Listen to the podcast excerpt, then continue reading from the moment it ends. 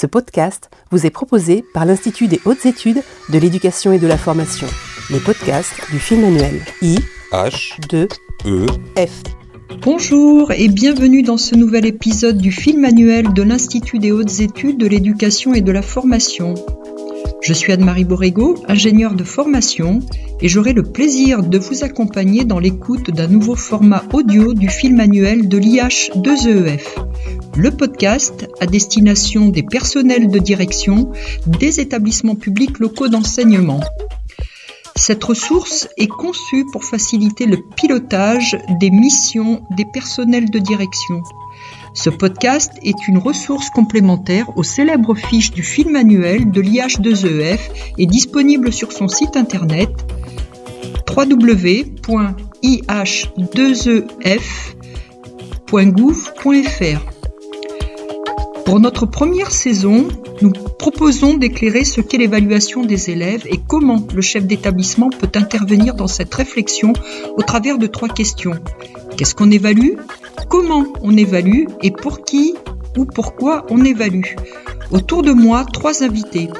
Monsieur André Canvel et Madame Brigitte Hazard, tous deux inspecteurs généraux de l'éducation, du sport et de la recherche, et Monsieur Romuald Normand, professeur des universités de Strasbourg, sociologue et spécialisé dans l'analyse comparée des systèmes éducatifs et des politiques d'éducation.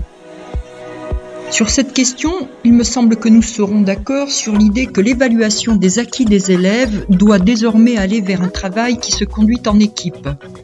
Elle doit devenir un acte collectif entre professeurs de disciplines différentes, parfois dans le cadre des enseignements inter ou pluridisciplinaire. Cette évaluation permet de poser des constats, bien entendu, mais aussi d'établir des diagnostics éclairés par des approches pluriéducatives. L'évaluation ne peut plus se contenter de rendre compte d'une situation constatée à un moment donné de la scolarité. Elle doit permettre de lire les évolutions et, si possible, les progressions au cours de l'année et tout au long de la scolarité. Les personnels d'encadrement, dont les personnels de direction en qualité de premier responsable pédagogique de l'unité éducative, doivent accompagner, voire impulser ces évolutions professionnelles qui traditionnellement se déroulent dans l'intimité de la classe et du lien qui se noue entre le professeur et l'élève. Bonjour Madame Hazard, bonjour Messieurs Canvel et Normand. Monsieur Canvel, je me tourne vers vous pour vous demander ce qui est évalué dans l'intimité de la classe et ce que le personnel de direction doit savoir sur cet aspect-là de la réflexion. Pense qu'il faut commencer par repartir, euh, je dirais, de l'activité de l'enseignant et de l'activité de l'élève. On ne peut pas tout de suite transiger sur ce que l'on évalue sans replacer ça dans un contexte un petit peu global sur les fonctions principales de tout enseignant. Deux fonctions, à mon avis. La première, euh, c'est de conduire la classe. Et puis la deuxième, euh, ben, c'est d'instruire les élèves. Ces deux fonctions euh, sont inhérentes à l'activité de l'enseignant et les deux vont requérir des systèmes d'évaluation qui ne sont pas tout à fait les mêmes. quand on est dans le cadre de la conduite de sa classe, on utilise un système d'évaluation qui est extrêmement informel, qui est celui tout simplement de la conduite de l'activité des élèves dans la classe. donc par conséquent, c'est très bien étudié d'ailleurs par Merle dans un de ses derniers ouvrages sur l'évaluation. On va utiliser un certain nombre d'attitudes, euh, voire de, mots, euh, d'interjections, d'interpellations de l'enfant ou des enfants dans la classe pour pouvoir évaluer en temps réel euh, la qualité du travail scolaire, du travail scolaire en situation dans la classe. C'est cette dimension très informelle et finalement assez subjective ou intersubjective est très peu analysée ou très peu étudiée et pourtant elle fait partie intégrante du processus d'évaluation. Et là, ce qu'on évalue est quelque chose qui est beaucoup plus holistique, beaucoup plus global et qui s'inscrit dans un collectif apprenant. C'est-à-dire que l'enseignant, en permanence, va utiliser un certain nombre d'indicateurs, plus ou moins formalisés, très différents parfois d'une discipline à l'autre, hein, d'ailleurs, euh, ce qui explique bien euh, un petit peu les travaux de Rother là, sur, la, sur la question du vécu disciplinaire, hein, où on voit bien que l'enseignant, à travers son expérience professionnelle, va euh, euh, essayer, dans la mesure du possible, de, de, de, dégager des indicateurs pertinents qui vont lui permettre de conduire la classe et de conduire, de conduire l'activité d'apprentissage des élèves dans la classe. Euh, si je commence par là, c'est parce que je pense que finalement, quand on parle d'évaluation, on, voit, on, confond très souvent avec la certification et on, voit très souvent soit des copies, soit des, examens, soit des exercices formels en temps euh, contraint.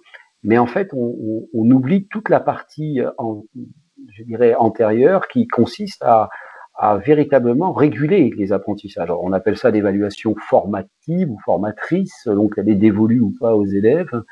Mais je pense qu'en fait, on, on, a insuffisamment travaillé euh, le geste professionnel des enseignants en situation quasi écologique dans la classe et sur l'organisation du travail.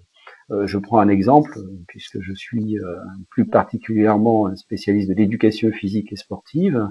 Euh, quand des élèves évoluent dans un gymnase ou sur une dans un, sur un, plateau d'athlétisme, dans une activité déterminée, normée, hein, qui est l'activité support. Pour on va prendre l'exemple d'un jeu sportif collectif. Eh bien, l'enseignant va prendre un certain nombre d'éléments euh, contextuels qui vont lui permettre de pouvoir juger. Euh, D'ailleurs, c'est quelque chose qu'on regarde très souvent chez les, enseignants débutants, pouvoir juger en temps réel de la qualité euh, du travail fourni par les élèves ou de l'activité fournie par les élèves qui se traduit en travail et en transformation. Et d'ailleurs, c'est un petit peu ce que regardent les corps, d'inspection quand ils sont dans les rendez-vous de carrière. Hein. on s'intéresse plus particulièrement à cette situation écologique de la relation formelle ou informelle que l'enseignant entretient avec sa classe pour essayer de d'utiliser un certain nombre d'indices qu'il prend dans le dans l'environnement pour pouvoir structurer son propos, organiser ses consignes, euh, réorganiser la situation dans laquelle se trouve l'élève, intervenir ponctuellement sur un tel ou un tel. Et tout ça, c'est de l'évaluation, finalement. C'est de l'évaluation en continu. À ne pas confondre avec l'évaluation continue, bien entendu. Et puis, il y a la deuxième partie. Alors, celle-ci, évidemment, est beaucoup plus connue. Qu'est-ce qu'on évalue à l'école? Ben, On évalue des connaissances, on évalue des compétences. On évalue aussi des attitudes, on évalue des méthodes un ensemble d'éléments qui sont constitutifs euh, de l'identification du résultat d'un processus d'apprentissage qui lui finalement est beaucoup moins euh, euh, observable. On évalue un résultat. Alors on essaye de l'objectiver autant que faire se peut en essayant non pas de se consacrer uniquement au résultat, mais de regarder les processus mis en œuvre par l'enfant pour produire une réponse à un instant T donné du parcours de, formation.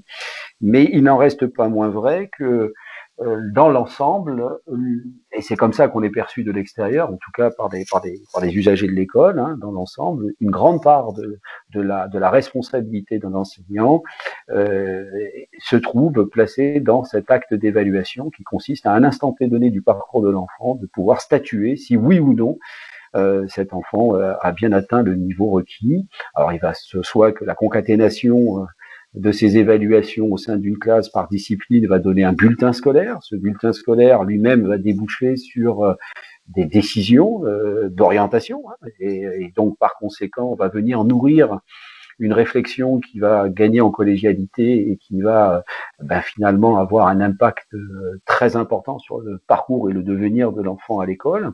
Et puis si on va plus loin, on a euh, des rendez-vous euh, assez particuliers dans le parcours de l'enfant qui sont les moments d'orientation réelle, hein, c'est-à-dire les fins de cycle. Euh, évidemment, euh, fin de CM2, même si aujourd'hui, avec le cycle 3, on est supposé avoir un continuum entre la CM2 et le CM, mais il n'empêche qu'on change malgré tout euh, de, de monde, d'univers. Et puis, on a évidemment le palier troisième seconde, et puis après, le troisième palier qui est celui du baccalauréat et de l'intégration à l'enseignement supérieur, qui sont des paliers certificatifs cette fois-ci, qui ne sont pas des paliers uniquement évaluatifs.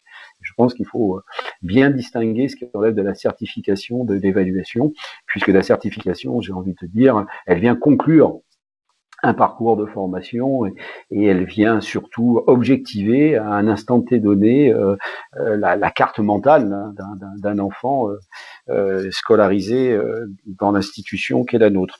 Mais aussi, ces évaluations certificatives concourent à nourrir l'institution sur son propre, sur sa propre activité.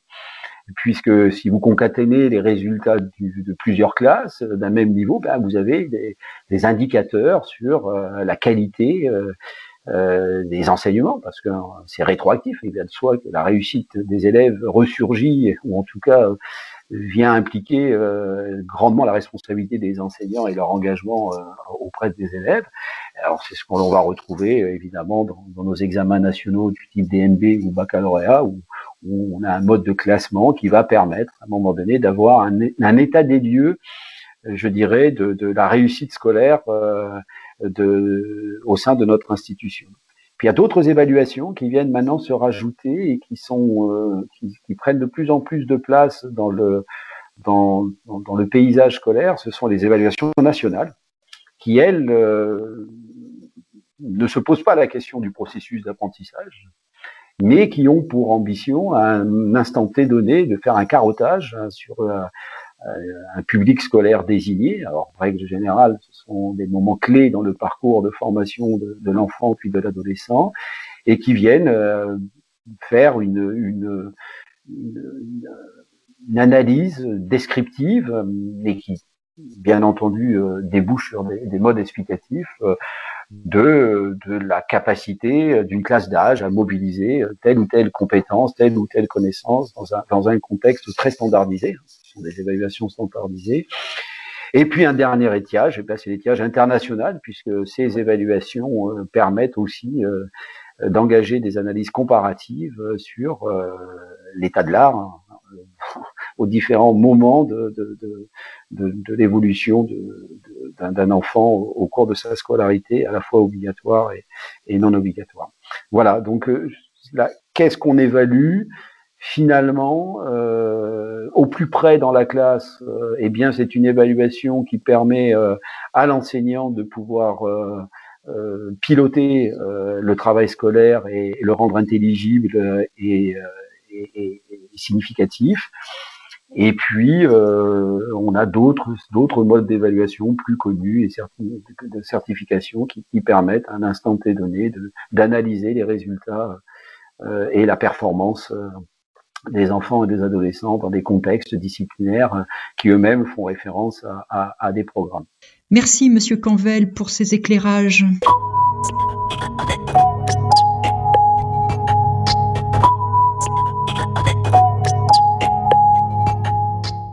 Madame Hazard, vous avez beaucoup travaillé pour vous-même sur les pratiques des enseignants et les apprentissages des élèves. Pourriez-vous nous dire quel rôle joue le personnel de direction dans cette réflexion? Merci beaucoup, euh, Madame Borrego, de me permettre de m'exprimer sur ce sujet qui est d'importance et, surtout quand on s'adresse à des chefs d'établissement. Donc, euh, des principes généraux euh, à visée transversale, hein, et puis un petit focus sur, sur le pilotage par le chef d'établissement. Voilà. Donc, un, premier, un premier préalable, si vous voulez bien. Euh, un petit extrait d'un document que j'ai retrouvé de 2014. Alors pourquoi 2014 ben Parce que c'était le socle. Hein. C'était voilà. Et, euh, l'Académie de Nantes euh, s'était exprimée sur cette question en, disant que euh, ben, sur la question de l'évaluation, on avait tendance à euh, ne pas vouloir sortir des sentiers battus, c'est-à-dire se conformer à des usages en cours depuis des années et se croire obligé de ne pas les remettre en question. Hein. Et, en fait, ben, quand, on a, quand on a regardé un petit peu les textes réglementaires de l'époque et autres, ben, on s'est aperçu qu'au contraire, les modalités d'évaluation étaient très ouvertes, euh, sauf bien sûr quand on est dans le cadre des examens ou des procédures d'affectation. Derrière, euh, cette année, hein, euh, il y a un guide pour le contrôle continu euh, dans, dans, les lycées qui a été euh, écrit par l'inspection générale euh, et dans ce guide, eh bien, on retrouve la même liberté. C'est-à-dire, même s'il s'agit bien d'un guide, on entend parler d'évaluation formative, d'évaluation sommative, de différents types d'exercices qui composent l'évaluation. On entend parler des moyennes trimestrielles et des façons de les attribuer. Donc, on voit bien qu'il y a une liberté des enseignants à s'emparer de ces différentes questions. Alors la question que vous posez, c'est qu'est-ce qu'on évalue? Alors justement, on va s'emparer un petit peu de cette liberté. Alors en quatre points. Premier point, euh, je crois qu'il faut le redire, on évalue des compétences. Des compétences qui embarquent des connaissances, des capacités, des attitudes. Alors, compétences, c'est toujours le mot qui, qui fait parler et beaucoup parler. Hein, chacun a sa définition. Vous me permettrez d'aller sur celle de M. Develay, euh, un savoir-faire réfléchi. Donc, la question de l'élève qui réfléchit à ce qu'il fait et non pas qu'il fait sans savoir pourquoi et comment il agit. Hmm? Alors, ça n'empêche pas qu'il y a des automatismes à acquérir. Quand on parle d'apprentissage fondamentaux, c'est bien des automatismes. Mais la question de l'évaluation derrière, c'est que la tendance forte, c'est de n'évaluer que ces automatismes hein, et non pas ce savoir agir. Deuxième point, ça pose la question du transfert, puisque qui dit euh, connaissance, capacité, il faut pouvoir la transférer dans un nouveau contexte pour la réutiliser ailleurs et plus tard. Prenons un exemple en histoire. On apprend euh, la Révolution française, euh, on récite sa définition de la Révolution dans le cadre de la Révolution française, alors que il peut être intéressant de se dire euh, événement en Russie en 1917, c'est des émeutes, c'est des soulèvements ou c'est des révolutions mm-hmm. Hein? Mm-hmm. Et argumenter, voilà. Donc on est, on est bien dans cette question. Alors si je parlais d'histoire, c'est parce que ces compétences, ces connaissances, elles sont dans les programmes, dans les programmes disciplinaires, dans les référentiels, dans le socle, dans les livrets scolaires, hein, qu'il s'agisse du livret du collège ou du livret du lycée, souvent méconnus. Hein.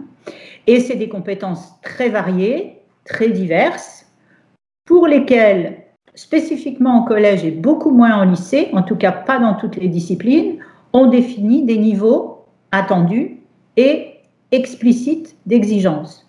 Si ce n'est pas le cas, il faut que ce soit les enseignants qui le fassent pour l'année en cours, mais aussi en se référant à ce qui précède et à ce qui suit. Ce qui n'est pas un exercice facile et qui impose des, liaisons. Hein. Mm. Troisième point, euh, depuis une, vingtaine d'années, et le socle a remis ça en avant, euh, les compétences, c'est aussi des compétences transversales, psychosociales. Et ces compétences sont rarement visitées dans les établissements scolaires, alors que pourtant, par principe, elles sont partagées par toutes les disciplines. Parler dans un bulletin scolaire de créativité, de socialisation, d'autonomie, d'analyse, etc., c'est mettre au devant de la scène des compétences du métier d'élève, hein, qui peuvent être intéressantes de regarder. Dernier point, toujours sur euh, ce qu'on évalue, on évalue, il faut quand même le dire, ce qu'on a appris à faire. Euh, et non pas être en décalage par rapport aux situations d'apprentissage qui ont été proposées euh, en classe. Ça va mieux en le disant. Hein. Alors, tout ceci étant posé, et pour conclure, euh, le rôle du chef d'établissement, rôle régulateur, j'utiliserai plusieurs fois ce mot-là plutôt que, pilote, parce que régulateur est, à mon sens, plus fonctionnel. Donc, ce qui est évalué peut être interrogé par le chef d'établissement, par exemple dans un conseil de classe, par exemple dans un bulletin scolaire, parce que plutôt que de parler de notes d'appréciation, si on articule avec les compétences attendues dans les programmes, dans les livrets, dans tout ce que j'énonçais tout à l'heure, si on parle compétences transversales, si on demande à des équipes de se mettre d'accord sur des attendus, sur des niveaux de maîtrise. Là, on est bien dans un rôle de régulation. On parlait de compétences transversales tout à l'heure, euh, même au lycée, hein, euh, en seconde par exemple, euh, si on, s'affranchit de ces compétences transversales, on se prive, et si on reste sur les contrôles disciplinaires, mm-hmm. dire, on se prive de ce métier d'élève, on se prive de positionner l'élève par rapport à cet apprentissage du métier d'élève, et, par exemple, dans les réunions de parents très importantes à l'entrée en, seconde, eh bien, on, se contente de dire il a un 8 et c'est un peu juste. Alors que derrière, ben, il y aurait beaucoup de choses à dire sur, euh, sur ces compétences transversales. Voilà, pour être euh, synthétique et finir par une, un élément, Je pense qu'il faut que, en tant que chef d'établissement, mais pas seulement, hein, en tant qu'enseignant et en tant que corps d'inspection, on réussisse à changer de regard, c'est-à-dire à, passer du concept d'élève, où on a tendance à identifier euh, ce qui ne sait pas toujours faire, à un concept d'apprenant, hein, où on mesure et où on apprécie ce qu'il a appris ou ce qu'il est en train d'apprendre. Voilà. Merci, Madame Hazard, pour cette réponse éclairante.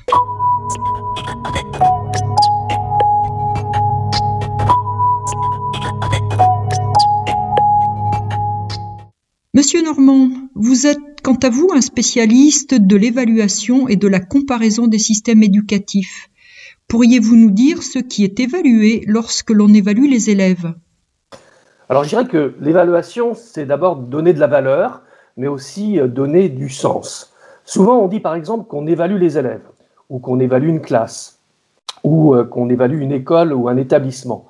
Mais en fait, ce n'est pas vraiment des personnes ou des organisations qu'on évalue mais c'est plutôt euh, les connaissances de ces personnes ou les connaissances dans ces organisations, euh, les compétences qu'ils mettent en œuvre. Et on peut évaluer aussi euh, des attitudes ou des comportements, des projets ou des processus, des changements ou des innovations. Et si on se centre sur l'évaluation des connaissances et des compétences des élèves, alors on est sur des enjeux pédagogiques qui peuvent être liés à une discipline d'enseignement, mais aussi à une dynamique de classe ou, d'un groupe d'élèves. Et souvent, on tend à réduire l'évaluation aux acquis des, élèves, c'est-à-dire ce qu'ils ont capitalisé au cours du temps. Et en fait, l'apprentissage des élèves se fait en continu. Il n'y a pas de début ou de fin. Donc l'évaluation, c'est une démarche cognitive qu'il faut évaluer, laquelle cette démarche cognitive se construit étape par étape. Et là, où, comme enseignant, on emmène l'élève, où on l'accompagne, est tout aussi important qu'une photographie instantanée de là où il en est, que ce soit évalué par une note ou par un test. Mais l'évaluation, c'est aussi une démarche collective. Par exemple, quand on évalue une classe ou plusieurs classes. Par exemple, un groupe d'enseignants peut très bien définir des critères et des objectifs communs pour conduire ensemble et régulièrement des évaluations des connaissances et des compétences des élèves sur plusieurs classes on voit tout de suite que le changement d'échelle fait émerger des questions d'organisation et aussi de travail en commun. Donc l'évaluation, ça peut être un outil une ressource pour les enseignants, afin de construire une représentation commune de ce qui marche dans une classe ou dans une autre, ou avec un groupe d'élèves. En mutualisant les résultats de l'évaluation, les enseignants apprennent sur ce qu'apprennent les élèves. Et de cette manière, ils évaluent par eux-mêmes leur savoir professionnel et leurs compétences pédagogiques. Par ailleurs, un établissement scolaire ou une école, c'est aussi une multiplicité d'actions engagées par les équipes pédagogiques dans des projets ou des innovations. La conduite d'un projet ou la mise en œuvre d'une innovation ou d'une expérimentation bah, nécessite de fixer des objectifs ou de chercher à atteindre des résultats. Et l'écart qu'il peut y avoir entre les objectifs et les résultats nécessite à lui seul une évaluation. Mais l'évaluation ne saurait se limiter à un diagnostic des forces et des faiblesses d'un projet ou d'une innovation. Il faut pouvoir rendre compte de la dynamique du projet dans le temps pour pouvoir corriger les directions qui sont prises, améliorer le dispositif, tenir compte d'un certain nombre de changements. Et là encore, l'évaluation est un processus continu, auto-entretenu, par l'équipe responsable du projet. L'évaluation sert alors de ressource et de guide pour l'action.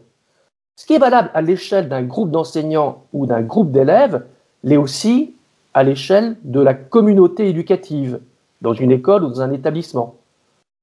Bien évidemment, on évalue la réussite des élèves, telle qu'elle est mesurée par des examens, des évaluations nationales, ou même des indicateurs de valeur ajoutée. Et cette évaluation rend compte du pilotage de l'établissement mais aussi de ses effets au regard des attentes qui sont exprimées par les autorités académiques. On peut ainsi évaluer l'évolution des résultats de l'établissement sur plusieurs années. Mais cette évaluation, bien souvent, ne permet pas de rendre compte de manière fine de la mise en œuvre du projet d'établissement. Évaluer un établissement, ce n'est pas seulement se conformer à une politique académique, c'est être capable de rendre compte du contexte local, du fonctionnement interne de l'organisation les actions qui ont été engagées, notamment par les équipes pédagogiques. Du coup, une démarche d'auto-évaluation prend tout son sens quand elle permet de faire le point sur les conditions d'apprentissage et de réussite des élèves, mais aussi le climat scolaire, le bien-être des élèves comme des adultes, les collaborations avec d'autres établissements ou des partenaires, l'inscription de l'établissement dans son contexte local, les liens avec les parents d'élèves. Par exemple, quand un établissement ou une école décide de travailler en réseau avec d'autres établissements ou d'autres écoles, peut être intéressant d'évaluer la dynamique de ces réseaux en termes de développement professionnel des équipes, de mutualisation des pratiques pédagogiques, de coordination des actions sur un même territoire, d'effet sur la réussite des élèves. Comme on le voit, l'évaluation permet de connaître, de donner du sens, de la valeur à une multiplicité de choses à différentes échelles, depuis la classe jusqu'à un réseau d'établissements ou d'écoles. Il ne faudrait pas perdre de vue que ce qu'on évalue n'est pas un point fixe, figé une fois pour toutes, comme une succession de photographies instantanées que l'on comparerait après coup. Du coup, pour filer la métaphore, on pourrait dire que l'évaluation, c'est davantage un film qui se déroule dans le temps, dans un mouvement continu, où les acteurs, mais aussi les séquences se succèdent, varient, changent, mais à la fin, cela raconte une histoire. Pour finir, je crois que c'est cela. Qu'est-ce qu'on évalue? On évalue une histoire, ou plutôt des histoires, comme des récits qui s'entremêlent et qui rendent compte des expériences individuelles et collectives. Merci, Monsieur Normand. Voilà, nous sommes arrivés au terme de cette première série euh, de notre podcast. Merci à tous les trois pour votre intervention. Je suis certaine que vos éclairages vont susciter de nombreuses réflexions auprès des personnels de direction et bien entendu, nous espérons les avoir aidés. Rendez-vous à nos auditeurs la semaine prochaine pour la seconde partie de notre réflexion sur l'évaluation des élèves. Nous nous demanderons alors comment évalue-t-on les élèves?